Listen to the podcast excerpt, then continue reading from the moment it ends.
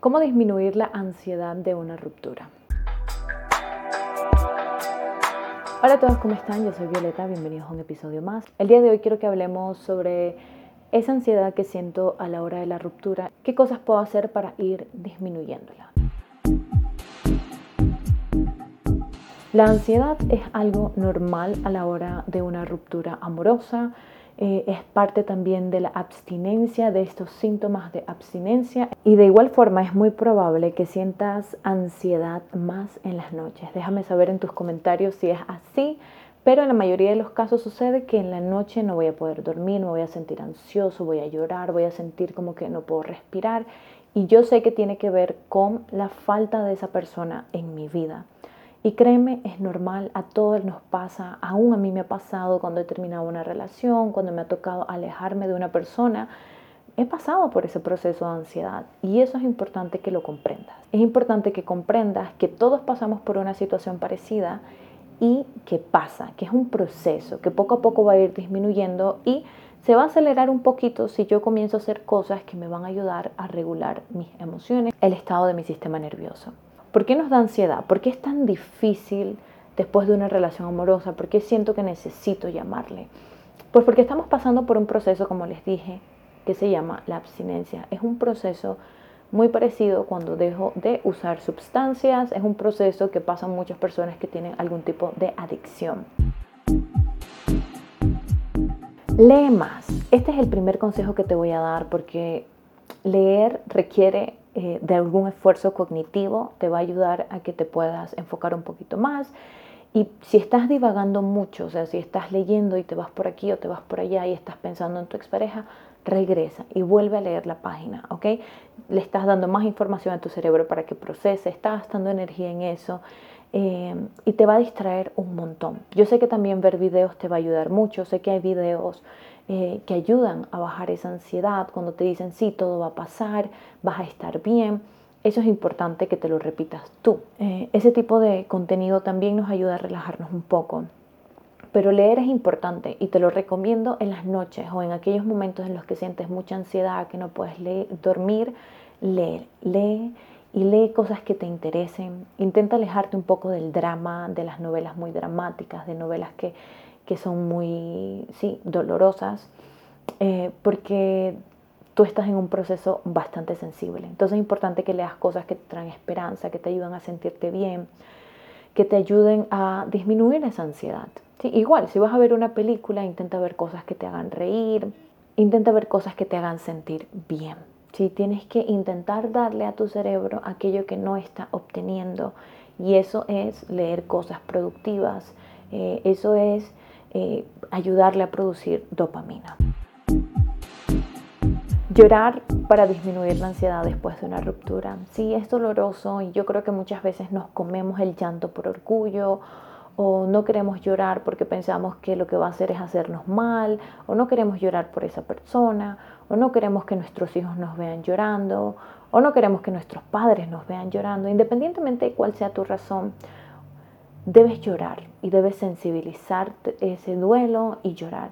También me ha tocado ver casos en los que no pueden llorar, o sea, están tan tristes, pero no logran llegar hasta el llanto. Entonces ahí sí tenemos que trabajar un poquito más para estimular el llanto, yo poder hablar del tema. Lo que pasa es que a veces me como el problema, me distraigo. No es que proceso, una cosa es hacer cosas que me hagan bien, otra cosa es usar como analgésicos emocionales para evitar el dolor. Entonces no lloro. No, es importante que tenga mi momento para sensibilizar el dolor. O sea, no puedo huir del dolor, pero tampoco me voy a quedar en el, el, dolor constantemente, sino que tengo que comprender que es un proceso en el que voy a llorar, pero me voy a levantar y tengo que continuar con mi vida. Y tengo que comprender que la vida no se acaba. Entonces tienes que llorar. Y llorar es parte de un proceso fisiológico. Todos los seres humanos lloramos. Entonces está ahí por algo. El llanto nos va a ayudar a producir endorfina, nos va a ayudar a sentirnos mejor con nosotros. Hay una sensación de reconforto después del llanto y a través del llanto voy a poder llegar a un estado homeostático. Entonces también es importante para mi cuerpo llorar y también hace parte de mi salud mental.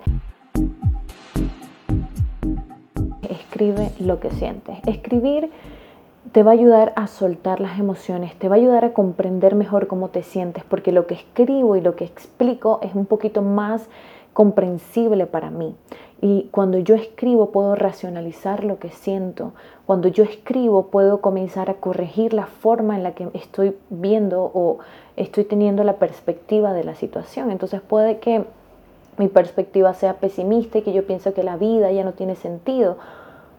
Pero cuando yo lo escribo, yo puedo reconocer que ese pensamiento está ahí y puedo hacer un cambio. Si puedo comenzar a corregir la forma en la que estoy teniendo la perspectiva y decir, bueno, hoy siento que la vida no tiene sentido, pero sé que es un proceso, sé que va a pasar, tengo esperanzas de que poco a poco todo va a ir pasando, hoy me siento de tal forma. Entonces, no solamente te va a ayudar a canalizar las emociones, no solamente te va a ayudar a soltar esa ansiedad, sino que te va a ayudar a reconocer pensamientos que están siendo una piedra de tropiezo en el proceso de superar esa ansiedad y dejar, ahí, dejar ir a tu expareja.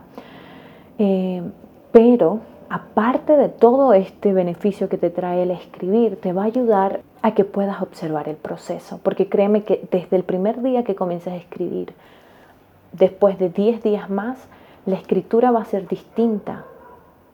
La forma en la que ves la situación va a ser distinta. Entonces es bueno que me regrese el primer día y me vaya al, último día que estoy escribiendo y decir, mm, ha habido un cambio hoy me siento mejor. Sí, es una forma de ir comparando, sintiendo de forma más tangible el proceso por el que estoy pasando, porque puede que no me dé cuenta que estoy mejorando, pero a través de la escritura puedo comparar mi proceso de ayer con el de hoy. Y eso me va a traer mucha más esperanza y mucha más fuerza de continuar firme en el proceso de superar a mi expareja haz ejercicio y si te recomiendo algún tipo de ejercicio, pues bueno, puedes hacer todo lo que a ti te guste, ir a zumba, bailar, alzar pesas. Eh, te recomiendo también mucho ejercicio aeróbico, correr, saltar cuerdas, cosas que te reten. Eh, el ejercicio es importante, no solamente te va a traer salud física, sino que también te va a ayudar a ir produciendo estas hormonas, ir produciendo estos neurotransmisores en el cerebro que te van a ayudar a balancear un poquito esa falta y esa abstinencia que sientes. Entonces toma la decisión de cuidar tu cuerpo, de hacer actividad física. Uno, porque te ayuda a liberar hormonas, te ayuda a liberar neurotransmisores, te ayuda a sentirte mejor. Pero aparte de eso, también porque un cuerpo sano, es más fácil que en un cuerpo sano pueda estar una mente sana. ¿sí? Es más fácil que mi cerebro funcione de forma adecuada, que se normalice si mi cuerpo está sano. Eh, la salud es algo integral. Rétate a encontrar cosas que te apasionen. Yo también he pasado por rupturas, yo también he llorado, la he pasado mal. Pero algo que te puedo decir del proceso es de que después de que todo pase, te aseguro que agradecerás cómo todo se fue dando.